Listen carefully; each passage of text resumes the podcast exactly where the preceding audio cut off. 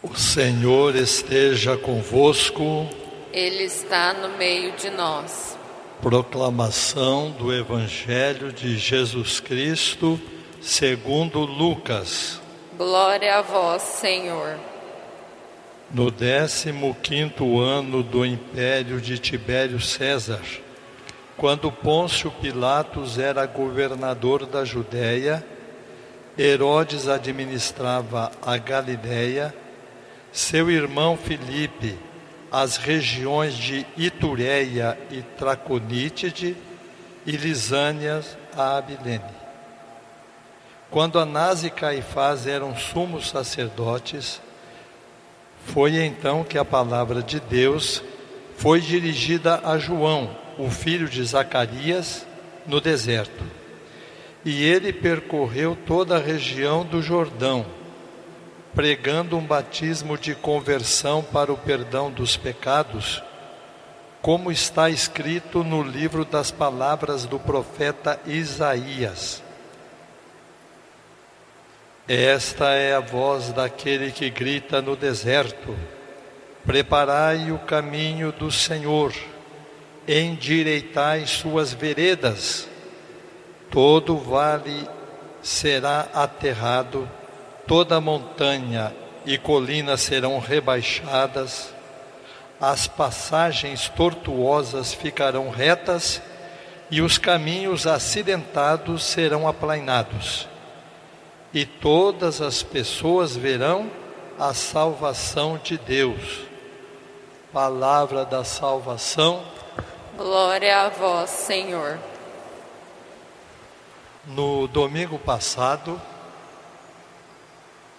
estudando a esperança, nós analisamos dois tipos de pessoas que não conseguem ter esperança o desesperado e o desesperançado. Hoje nós vamos falar sobre o esperançoso, aquele que não entra em pânico diante do mundo e aquele que não desiste de procurar a Deus, embora ainda nas trevas, como nós estamos, nós temos a certeza da fé, mas os nossos sentimentos nem sempre acompanham a fé. Vou começar com uma comparação. Santo Tomás de Aquino ensina que a esperança é um dom de Deus, uma virtude teologal, que mostra o nosso fim último. Esse fim último não é no sentido físico, a morte. É o último, que na verdade é o primeiro, que é a felicidade eterna. Então a esperança verdadeira é aquela que mantém dentro de você a certeza de que você vai chegar à vida eterna mas nós não temos a visão da vida eterna. Como podemos tentar entender isso? Então, o assunto de hoje é treinar a esperança. O Frei Anselmo Grum diz assim: Nós não podemos ser tão ingênuos de pregar o Evangelho hoje com a mesma linguagem de tempos atrás. Então, no tempo de Santo Tomás, para quem estuda teologia, dá para entender perfeitamente com poucas palavras. Mas nós precisamos também puxar para hoje. Como você pode hoje, no século 21, treinar a esperança? Como fazer isso?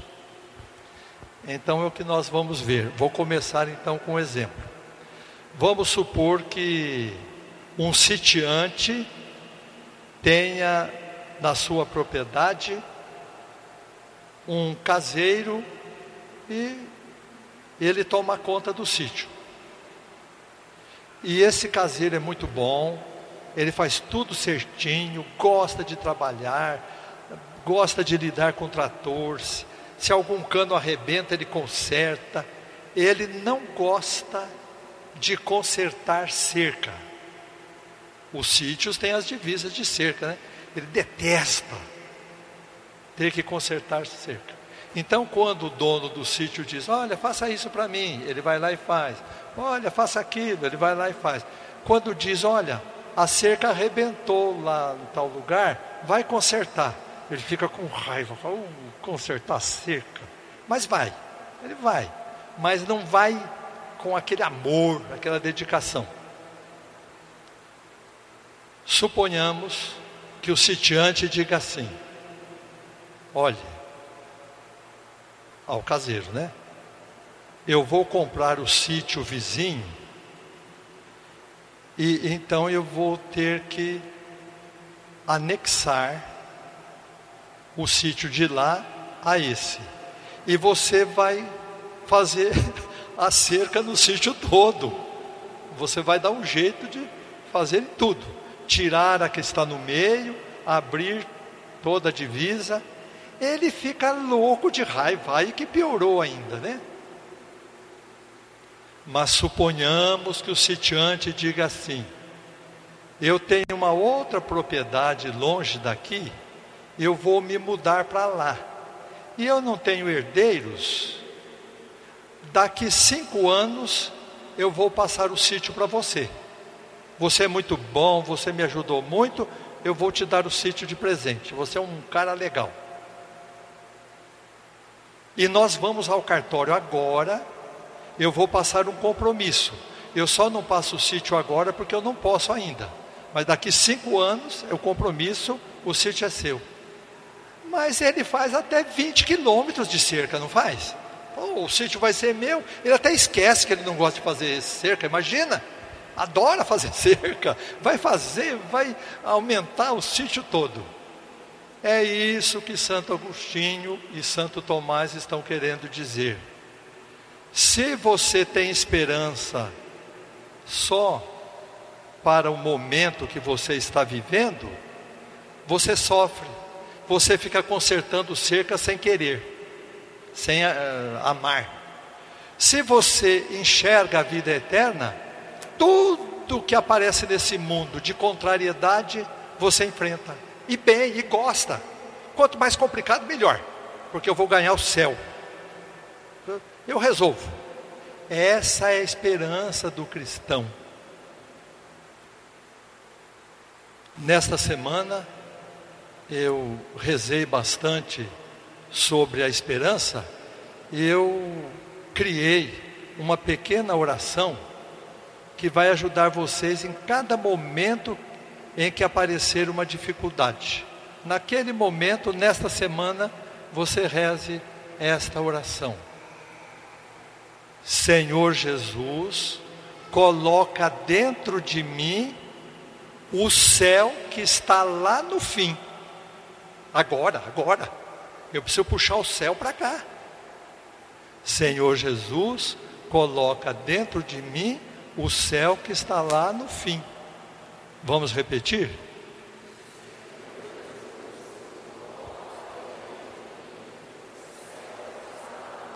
Em outras palavras, se daqui cinco anos eu vou ser o dono do sítio, vou consertar a cerca com o maior prazer, mesmo que eu não goste.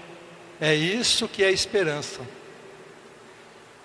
Então, para solidificar mais essa ideia, eu bolei um tipo de trocadilho, porque geralmente trocadilho é coisa infame, né? Como eles falam, trocadilho infame. Mas esse tem sentido. Para você treinar a esperança, é preciso apressar-se em vez de apressar-se. O que será que significa, hein? Para manter a esperança, você precisa apressar-se em vez de apressar-se. É que essa palavra apressar-se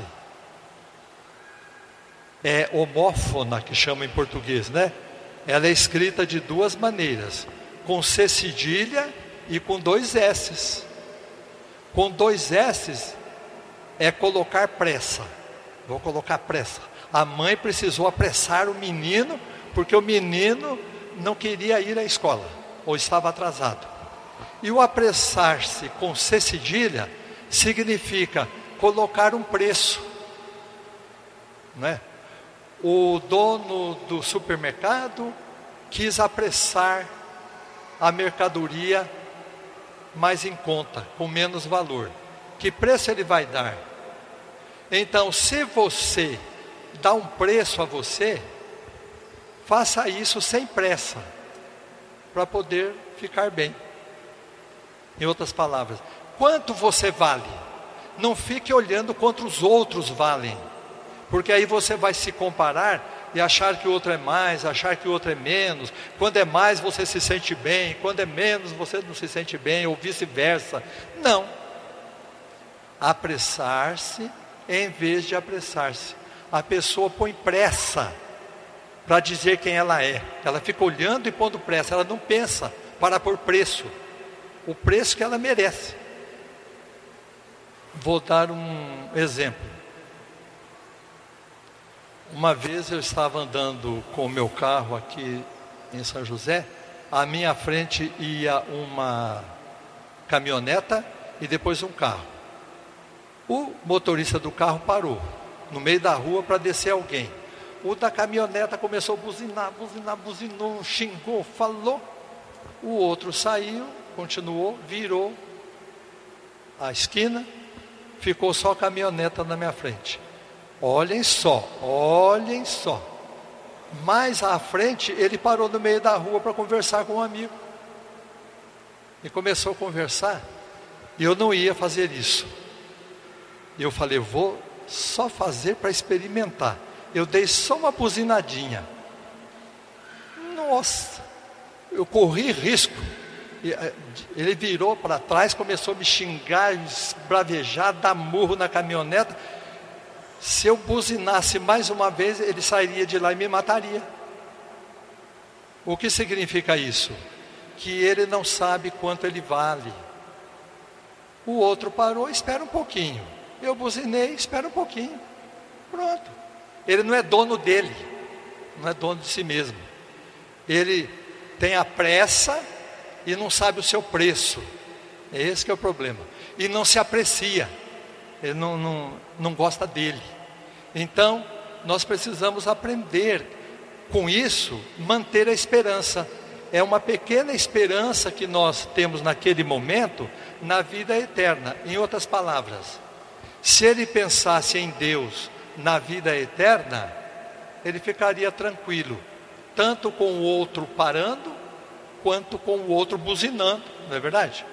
Eu fiz isso não porque eu estivesse com pressa, que naquele momento, graças a Deus, eu sabia meu preço. Estou ali esperando, sem problema. Mas ele não sabia o preço dele. Então, como é importante a gente fazer isso, prezados fiéis. Senhor Jesus, coloca dentro de mim o céu que está lá no fim. Ele não entendeu que o céu estava na caminhoneta ali, ó. O céu estava dentro dele ali. Como estava comigo e como provavelmente estava com o outro da frente. O outro saiu e eu continuei o mesmo. Ele é capaz de falar aquilo o dia inteiro, ficar nervoso, xingando. Senhor Jesus, coloca dentro de mim o céu que está lá no fim. Vamos repetir?